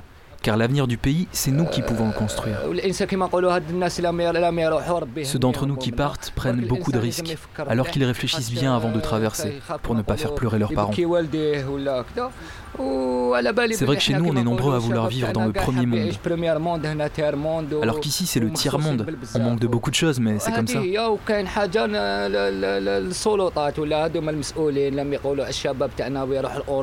Et les politiques qui disent que les jeunes partent pour de beaux yeux verts et des filles blondes, c'est pas vrai.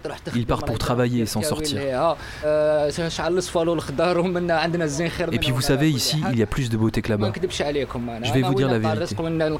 Si je trouvais un endroit prospère avec un État qui aime ses citoyens et les protège, je porterai son drapeau. Mais je ne peux pas reconnaître un État qui se moque de ses citoyens. Je ne veux pas me laisser gouverner par lui. Pour moi, la vie sur Terre n'est qu'une blague, c'est un jeu. Si Dieu veut, la plus belle destination pour moi, c'est d'arriver au paradis, que mes enfants, ma femme et toute ma famille me rejoignent. C'est le chemin que j'ai décidé de prendre. Je pourrais avoir envie de partir moi aussi, ou d'aller sur la planète Mars, mais je ne suis ni attiré par l'Europe, ni par tous ces départs incessants.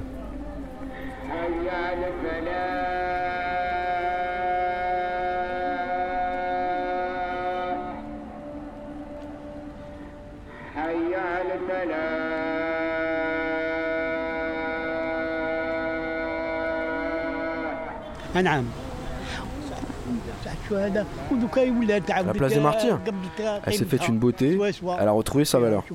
Bien comme il faut. Là, tu peux voir le métro, les gens se baladent, se promènent. C'est bien mieux que quand il y avait tous ces vendeurs de. Ils vendaient des fripes, des objets sans valeur. Ils ont tout esquinté. Mais là, ce n'est pas n'importe quelle place. C'est la place des martyrs. Elle a de la valeur, une histoire. C'était à se demander en l'honneur de qui la place des martyrs portait vraiment son nom. Les morts ou les vivants? Et tu fais quoi maintenant des jeunes qui n'ont plus de travail? Et ceux qui n'ont pas de travail, c'est moi qui vais leur trouver du travail. C'est la place qui va lui donner du travail. Si tu veux trouver du travail, t'as qu'à aller travailler à la montagne.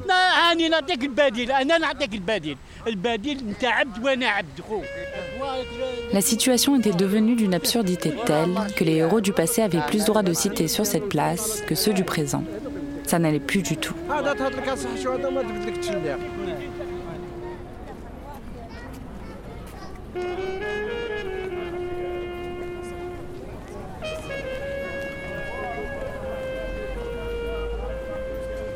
Un peu plus loin sur la place, en allant vers Bebeloued, je me suis posée face à la mer, entre les rochers, assise avec les autres à contempler l'horizon, qui semblait moins bouché vu d'ici. Je m'amusais à deviner les rêveries de tous ces corps méditant face à la mer. À quoi rêvions-nous? L'exil me rappelait pourtant à des préoccupations plus terre à terre. Il fallait rentrer ou partir, c'est selon, remballer son spleen et affronter le froid de Paris. Je gardais précieusement avec moi un bout de colère de la place des martyrs. C'est ce qu'il me restait de souvenirs à emporter.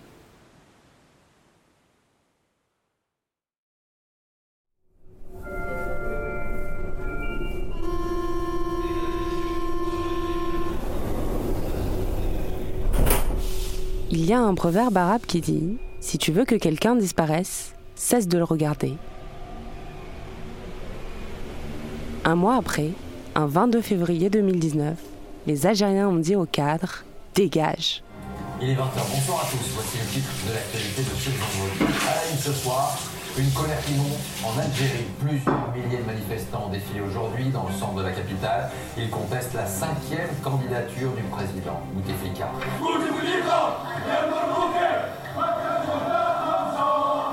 Dans les rues d'Alger officiellement interdites aux manifestations, des Algériens par centaines. Des manifestants ont escaladé cette façade pour décrocher ce portrait du chef de l'État. Des jeunes pour la plupart, ils défient le pouvoir. À distance, je me sens fière, inutile et heureuse de l'être. Ça me dépasse et c'est tant mieux. Je réprime mon sentiment de frustration d'être aussi loin, en allant manifester en famille tous les dimanches sur la place de la République, à Paris. Être immigré, c'est être une éternelle absente pour les fêtes au pays.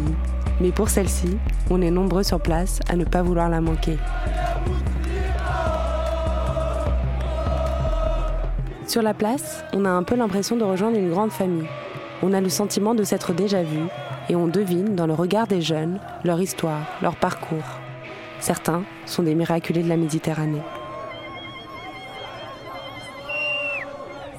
Alors on veut leur rendre hommage, en scandant des slogans, pleins d'humour et de finesse.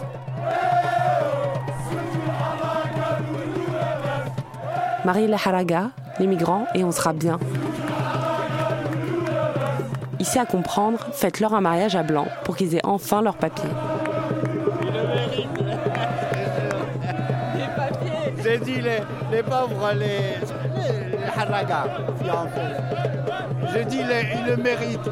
Ça sort du cœur, ils l'expriment d'une façon.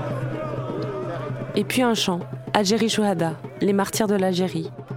Chant patriotique détourné qui rend enfin hommage aux anonymes du quotidien, bouffés par le système, les années de violence, la misère, la migration.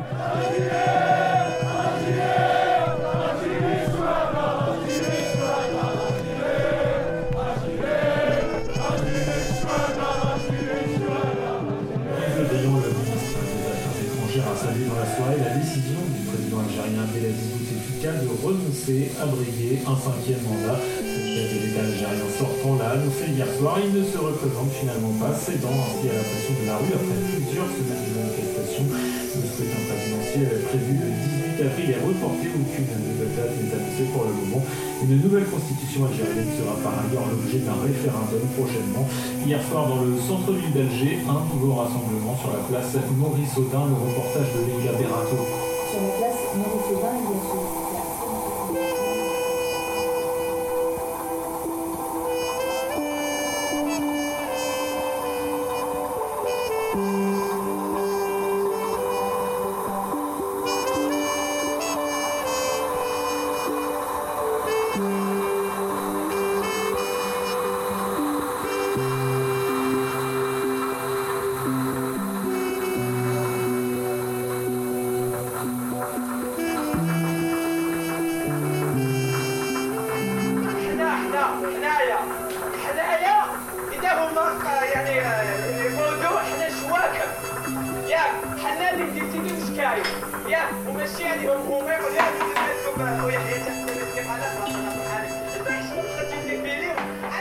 arrière possible. Le message est clair.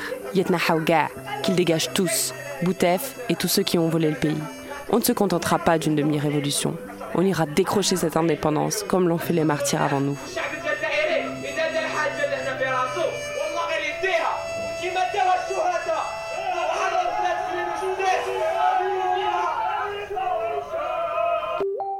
Ouais Mima, je suis à Alger, c'est la police qui se passe, écoute.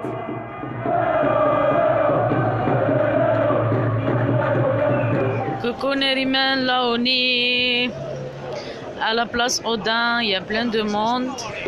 Euh, bonjour Neriman, c'est Chériane. J'espère que tu vas bien, tu nous manques très très fort ici. Hashtag Chérihen. Là c'était le hashtag Kenza. Hashtag email. Bisous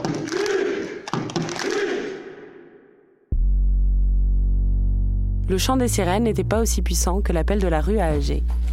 Cramponné à l'actualité algérienne comme Ulysse mât, je résistais péniblement à la tentation de repartir. Les nerfs n'y tenant plus, je reprenais ma valise et mon micro pour un énième aller-retour Paris-Alger.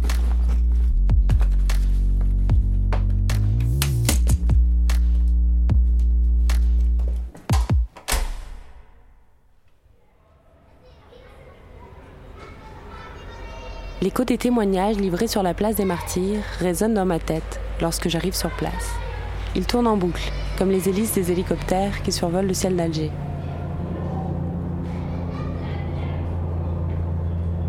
Et puis vendredi arrive. Ça commence comme un écho lointain, qui parvient tranquillement aux oreilles des gens qui scrutent l'agitation de leur balcon.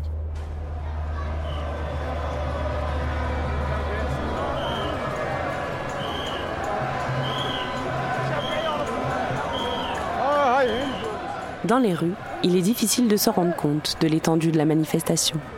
Alors on rabat son regard sur ses voisins de cortège. On lit leurs pancartes, scrute leurs déguisements. On rigole, on s'interpelle et se félicite réciproquement. Pour un trait d'humour bien trouvé, une vanne bien envoyée. On est si serré qu'on n'a pas d'autre choix que de se regarder dans le blanc des yeux. Ça faisait longtemps qu'on ne l'avait pas fait, alors on a le sentiment de vivre de longues retrouvailles.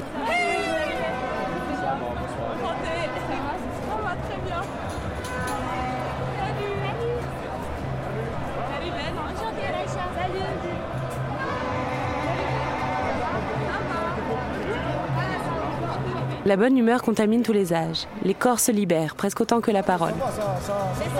Des jeunes grimpent sur les arbres et dansent en agitant les feuilles, comme un tutu. Un petit garçon danse sur le toit d'une voiture, acclamé par les youyous de la foule.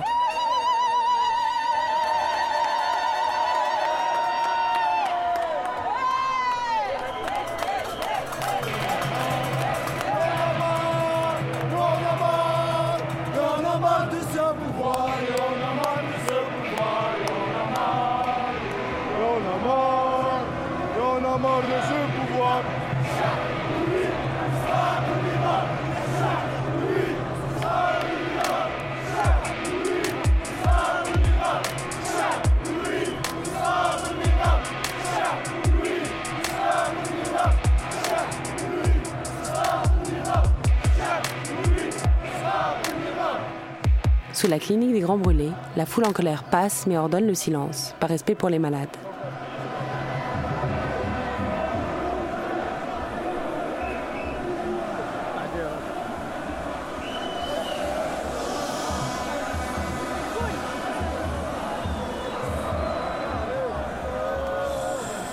Qu'est-ce que vous faites ici aujourd'hui? Euh, on est en train de faire euh, des manifestations pour changer le NEDAM. Pour changer le système. J'espère qu'on parle pas pour rien, parce qu'à chaque fois, nous, on voit qu'il y a des choses qui changent, mais ce n'est qu'un pour cent de nos revendications. Comme il a dit l'autre, ils enlèvent un pion et ils en mettent un autre à la place. Nous, on leur dit, comme ils disaient les anciens, votre soupe manque de sel. Et eux, ils nous ramènent de nouvelles cuillères.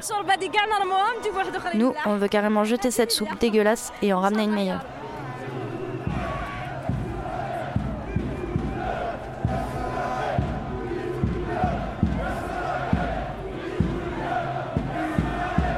On passe alors le tunnel des facultés.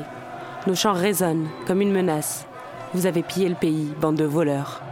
C'est effrayant et grandiose d'entendre nos voix, enflées par la résonance du tunnel.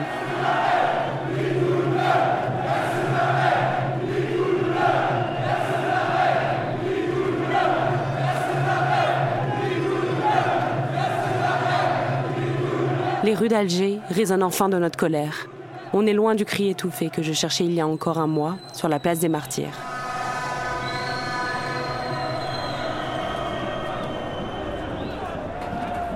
La lumière s'ouvre enfin sur la place Odin. Elle dévoile le tableau d'une place blanche, noire de monde, éclaboussés de vifs éclats, verts et rouges, aux couleurs du drapeau algérien et des fumigènes.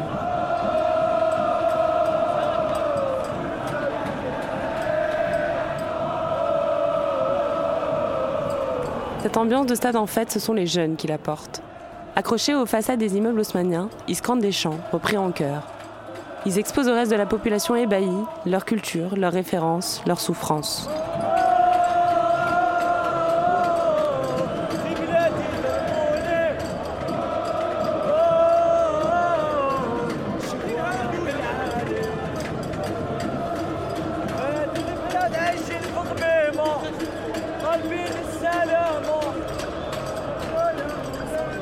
Face à tant d'amour, les demandes en mariage fleurissent. Bien sûr, c'est une fierté. Bah, de voir le peuple content et de décider lui de son destin. Inch'Allah. Vous êtes marié ou pas? Oui. Ah là là, dommage, vous aurez demandé en mariage. La quatrième fois. Hein. Il, a déjà, il a déjà trois femmes. Je le connais très bien.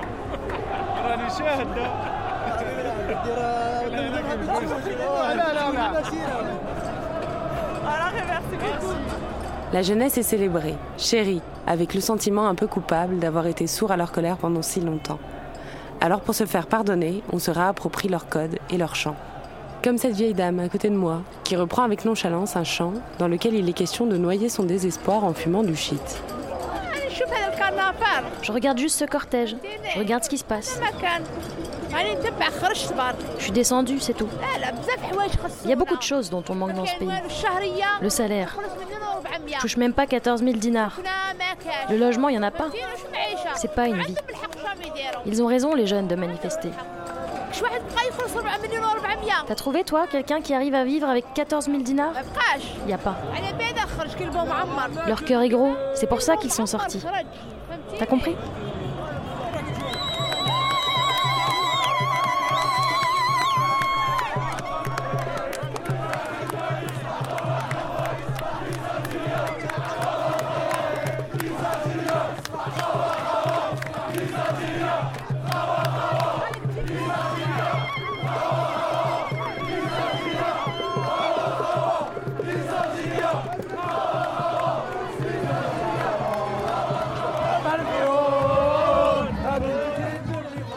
Les chants, les slogans humoristiques et les sourires, la colère est intacte. Aussi vive qu'hier et aussi vive que demain, si le système ne plie pas ses bagages.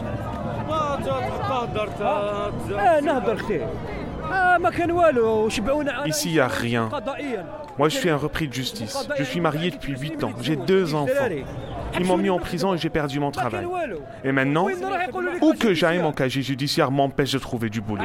Pourquoi on fait ça Et les enfants des dirigeants Ils vivent tous en Suisse. Mon fils aussi, il aimerait bien vivre en Suisse. Je te jure, on ne les lâchera pas. Jusqu'à la dernière goutte de sang s'il le faut. Moi, je suis fatigué. Moi, je veux vivre dignement. Je veux payer mon loyer, mes impôts, tout ce qu'ils veulent, je le paierai. Je veux plus vivre pieds et poings liés. Tu sais ce que je dis aux Algériens J'implore Dieu pour qu'il nous libère. Une grande prison à ciel ouvert, oui. On est en train de se bouffer entre nous. Moi, j'ai tout vécu. La guerre civile, le terrorisme. On est tellement sous pression dans ce pays. Tous ces crimes, on les a commis sous pression. Si tout le monde avait du boulot, je te jure qu'on vivrait normalement. Il n'y aurait pas de violence. Et alors on pourrait se retrouver autour d'une table et parler tranquillement pour comprendre comment va le pays et ce qu'on veut construire ensemble. Si les dirigeants abusent, on ira encore plus loin qu'eux. S'ils sont virulents, on le sera encore plus. On ne lâchera rien. On pardonnera pas tout ce qu'ils nous ont fait subir. Moi, je m'en remets à Dieu. Dieu sera leur dernier juge. Allez, au revoir.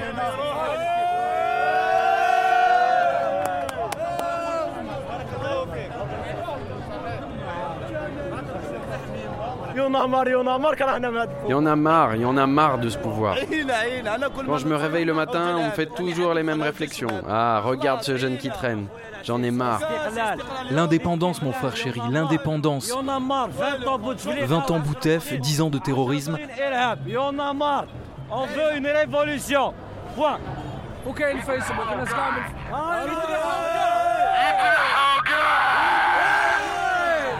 Le peuple algérien a très bien compris ce qui se passait.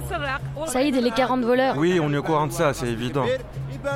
Quand tu auras identifié le premier voleur, tu pourras identifier les autres. On lui laisse le soin de se dénoncer. On est fatigué. Comme Boutef a ses occupations, nous aussi on a les nôtres. On a mieux à faire que manifester tous les vendredis. Et on dégrade rien, on ne casse rien. Nous on n'a pas pris de drogue ni d'alcool. On parle du fond de notre cœur et on dit vraiment ce qu'on pense. C'en est trop, ils nous ont humiliés. Il n'y a ni manipulation intérieure, ni manipulation Nous sommes un peuple, un peuple uni. On est tous conscients. Personne ne nous influence. Personne ne nous manipule. On est grand et on connaît nos intérêts.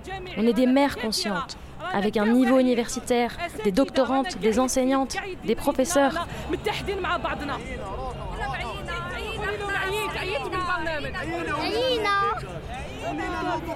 On en a marre. Partez.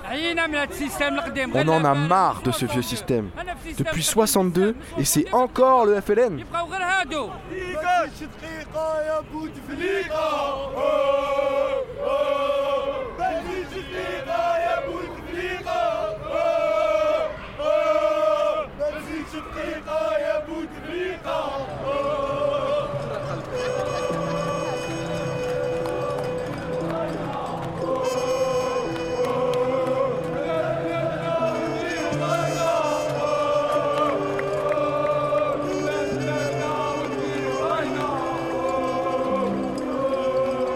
Nos colères sont une fête. Nos colères sont plurielles et prennent plusieurs visages. Féminines, masculines, jeunes, âgées, résidentes ou émigrées.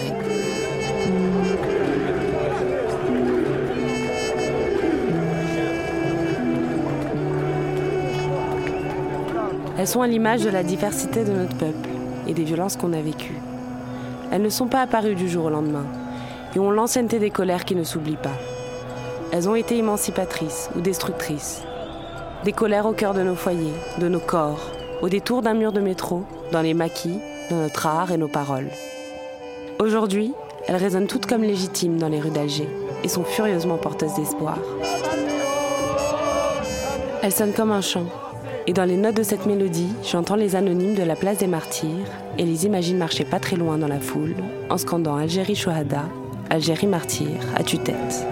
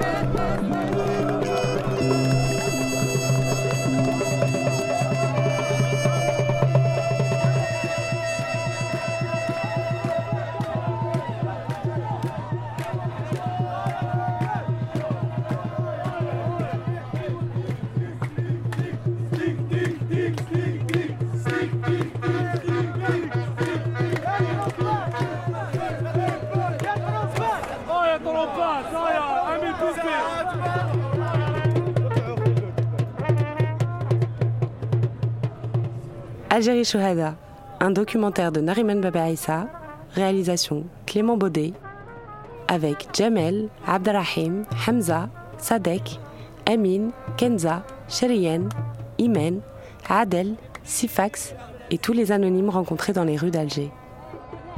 Et les voix de Nassimahi, Halim Atala, Lucas Roxo, Clément Baudet, Alice Lemaire, Lila Fourchard et Sylvain Fubini. Musique originale Julien Cavard et Raphaël Nolo, trompette Tanguy Jouanjean. Avec l'aide précieuse d'Areski Ibertienne, Sadek, Hayet, Ulysse, Hakim, Saïd et l'équipe de Radio M. Un documentaire radiophonique réalisé avec le soutien de la Bourse Brouillon d'un rêve sonore de la SCAM 2019.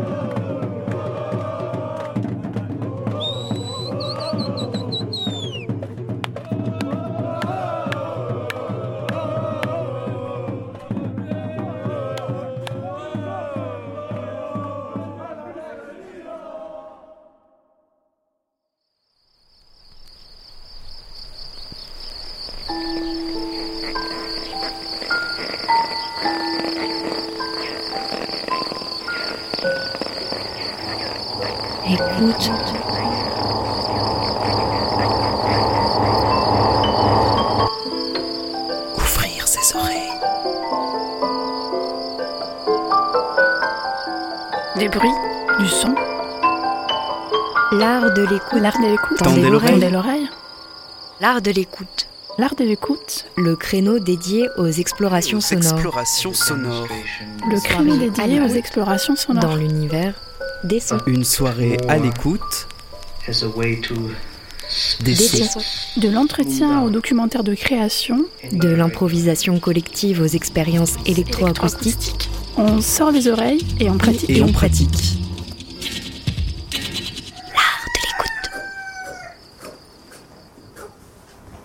Une FM qui a de l'oreille.